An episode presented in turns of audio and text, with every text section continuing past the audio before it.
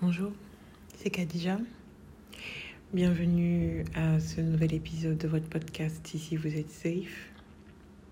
Aujourd'hui, on va parler d'amour, d'histoire d'amour, de romance, de couple, d'amoureux, de mari, de conjoint, de compagnon, de conjointe, de compagne. Donc, euh, nous, sommes, nous avons été, selon le Coran, créés de père, ce qui veut dire que c'est difficile pour un humain d'avancer seul et de ne pas ressentir à un moment le besoin de se mettre en père, donc en couple, avec une autre personne. En même temps, quand certaines personnes entendent parler de couple, euh, toutes leurs peurs reviennent parce qu'elles ont été blessées. Elles ont été euh, dans des relations abusives, elles ont aimé, elles ont ouvert leur cœur et n'ont pas forcément eu le juste retour. Elles ont révélé leur vulnérabilité et ont pris des coups. Donc ce qui fait qu'elles sont très frileuses sur la chose amoureuse. Pendant que d'autres personnes euh, rêvent ou crèvent d'aimer, d'être aimées à la folie, parce que adepte euh, des romans à l'eau de rose de Barbara Cartland en passant par les Arlequins et les films de TF1 et de M6 de l'après-midi. Euh, d'autres essayent tous les jours de guérir, euh, de se donner des chances, de contacter des coachs ou des love coachs ou des experts en amour, des hitch de temps moderne pour pouvoir essayer de réparer leur cœur brisé réparer leurs émotions qui sont à fleur de peau.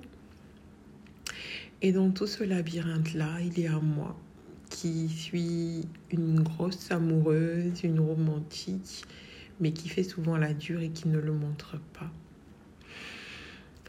Alors je crois vraiment au fait qu'arrivé à un moment de nos vies, on ressent tous le besoin d'être deux, le besoin de partager, le besoin de, grandir ensemble, le besoin de s'attacher, le besoin de se connaître, le besoin de se révéler, d'être vulnérable.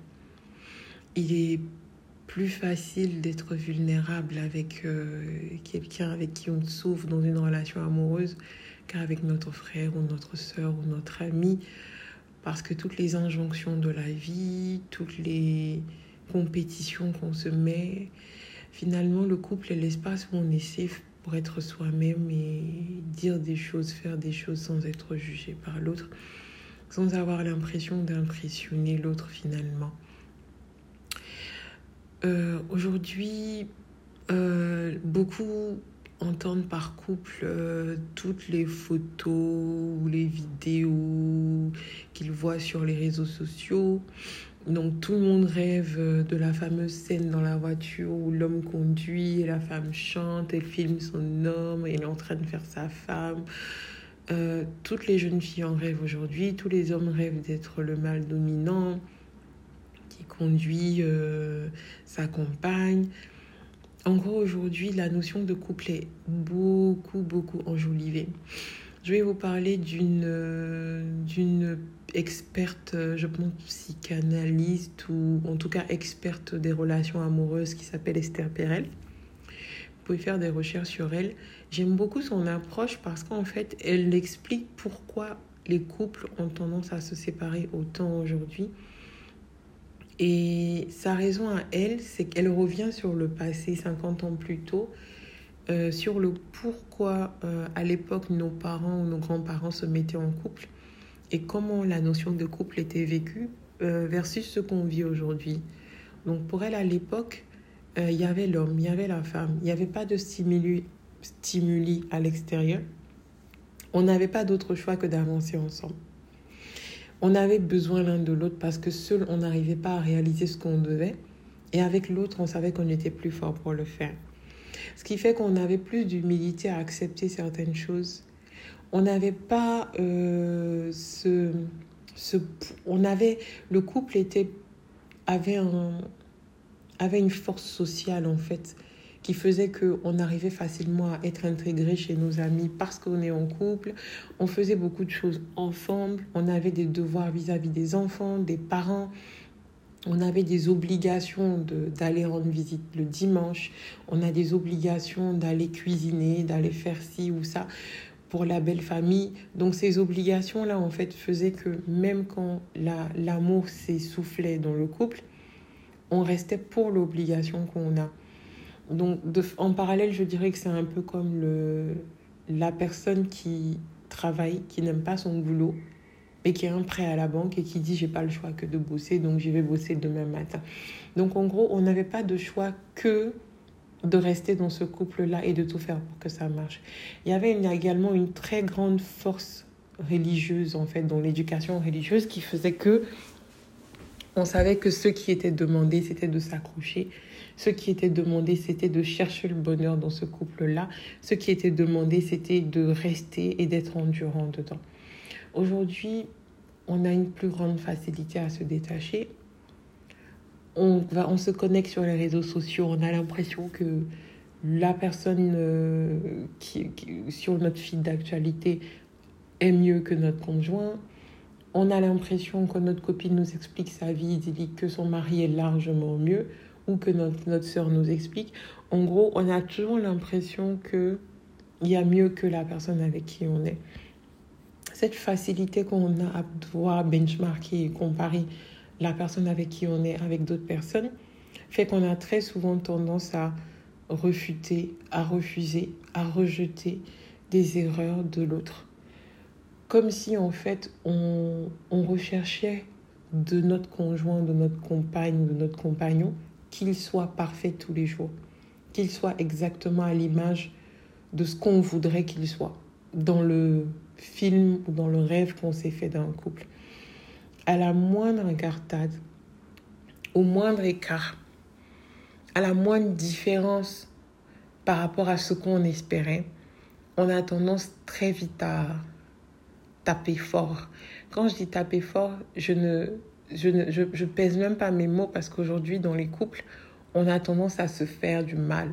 On a tendance à se blesser. On a tendance à montrer à l'autre que et je dis ça, je ne suis même pas la, la mieux servie. Parce que je me rends compte que moi aussi, mon ego m'a joué des tours. En gros, c'est pourquoi il me parle comme ça? Pourquoi elle me parle comme ça? Il est qui pour pouvoir me traiter comme ça? Pourquoi est-ce qu'il fait ça? En gros, on considère que nous, on est à un certain niveau et qu'on ne mérite pas qu'on nous traite d'une certaine façon, qu'on nous parle d'une certaine façon, qu'on nous dise certaines choses ou bien qu'on nous refuse même. Et tout ça, c'est notre ego qui a tendance à nous jouer des tours finalement. Donc, on va entendre beaucoup de gens dire, mais il est qui lui? Elle est qui elle?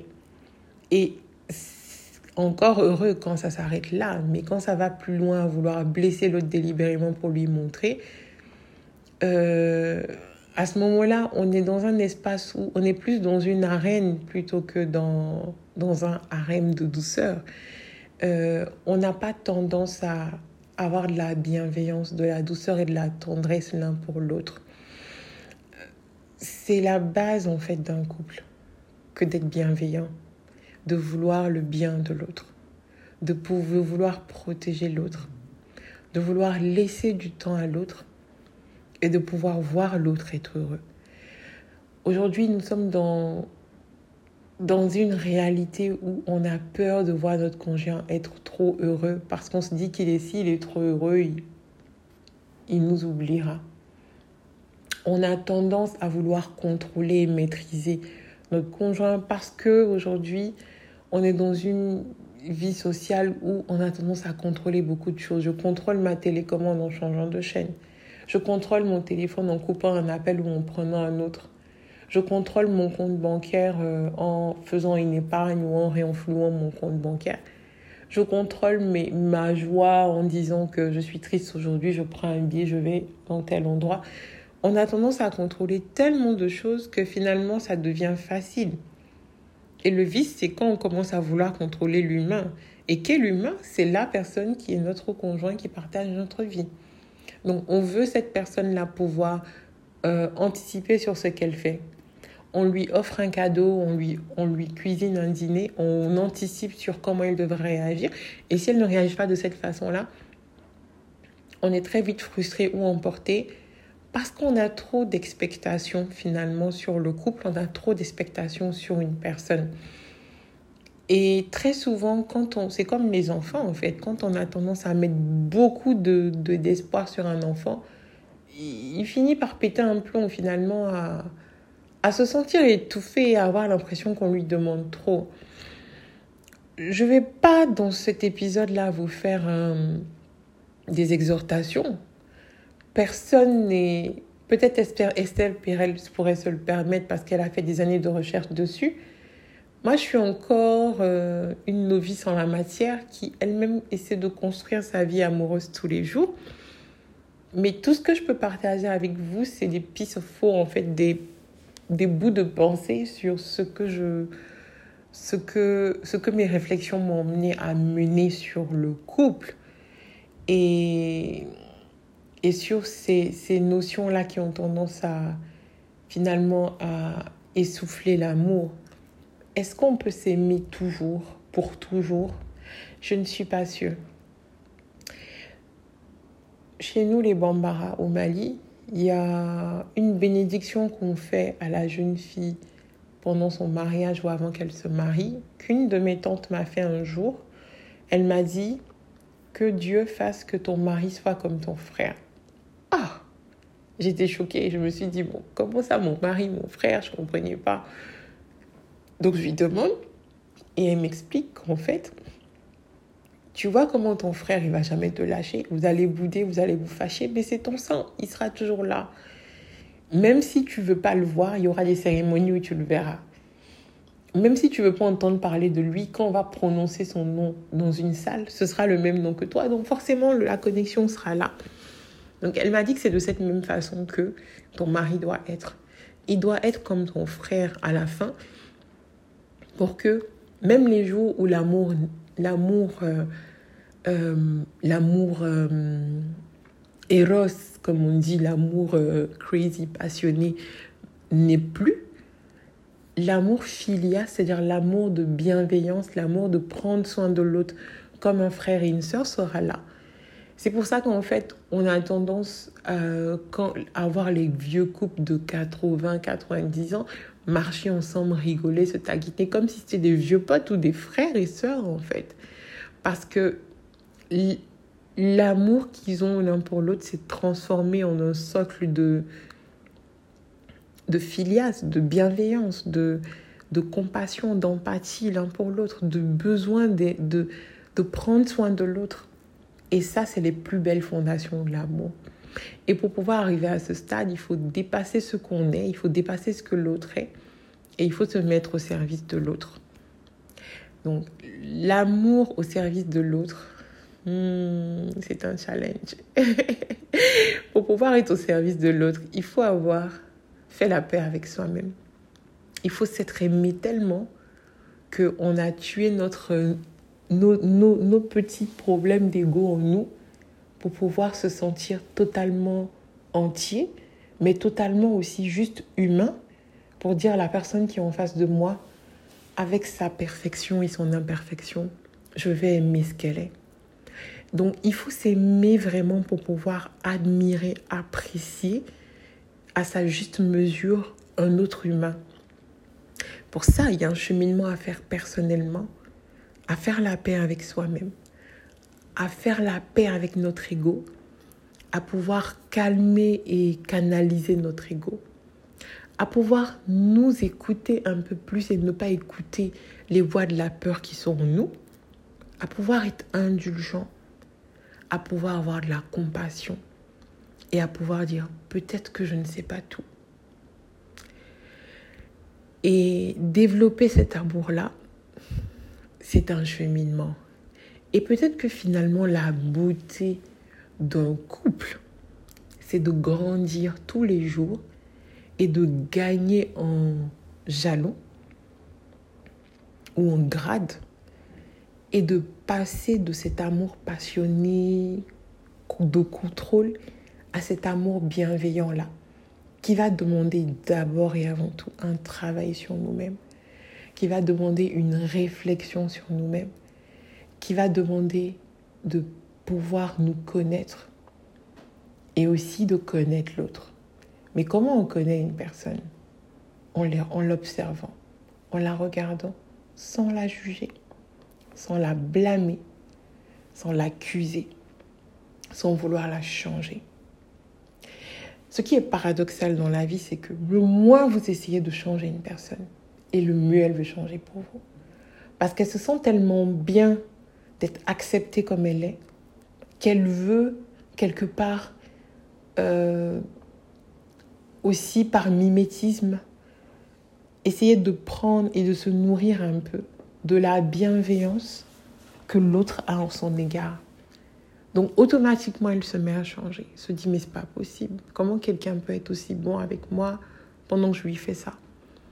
Ça ne veut pas dire, ça ne veut pas dire que vous devez accepter de rester dans une relation avec quelqu'un qui vous traite de façon exécrable, vous laissez souffrir sous prétexte que oui, euh, si je suis bien avec elle, elle va changer. Non. Tout le monde a une limite. Ne forcez pas sur quelque chose si vous savez que ça ne marche pas, ça ne vous correspond pas. Ne forcez pas sur un chemin qui ne vous correspond pas.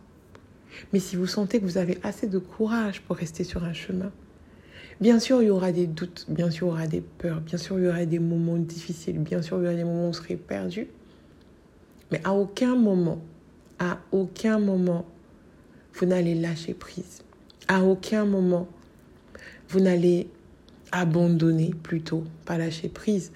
Parce que vous allez vous dire,